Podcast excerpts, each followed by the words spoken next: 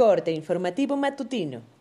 Esto es Mi Morelia Radio, el resumen preciso de los acontecimientos más relevantes con información del portal de noticias más grande de la región. Mi Morelia Radio. Bienvenidos. Este 9 de octubre del 2020, estas son las noticias. Detrás de las movilizaciones de los egresados normalistas y del grupo magisterial Poder de Base, hay perfiles políticos que pretenden llegar a la gobernatura de Michoacán el próximo año, aseveró el mandatario estatal Silvano Aureoles Conejo.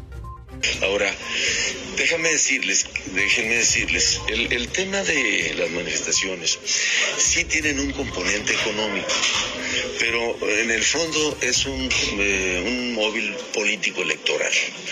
Eh, estos grupos que ni siquiera son de la CENTE, porque la CENTE los desconoció, los expulsó, que representan otras eh, organizaciones, están claramente vinculados con algunos personajes que ya se andan promoviendo en, en terrenos de campañas electorales.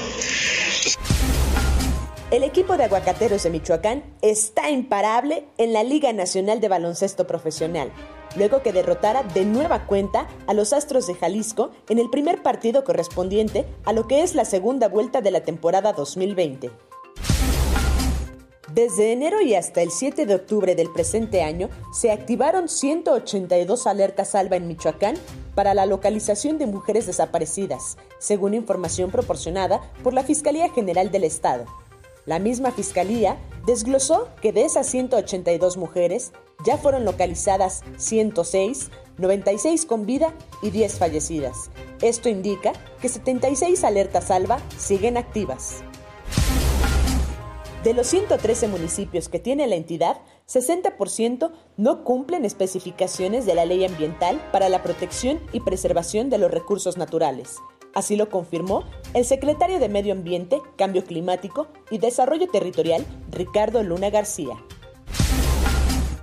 Resultado de la mesa tripartita del gobierno de Michoacán con el gobierno de la República y el Magisterio, así como la buena voluntad del presidente Andrés Manuel López Obrador, la Secretaría de Educación en el Estado informa que se acordó resolver durante el mes de octubre el pago de los bonos adeudados a las y los maestros michoacanos. Ulises N., moreliano de 26 años de edad que se reportó desaparecido el pasado martes debido a que lo arrastró una ola en Playa El Palmar, apareció sin vida la tarde del pasado jueves. Su cuerpo fue recuperado por elementos de Protección Civil Estatal, Protección Civil Municipal y Marina Armada de México. Informó desde Morelia, Michoacán, Cintia Arroyo.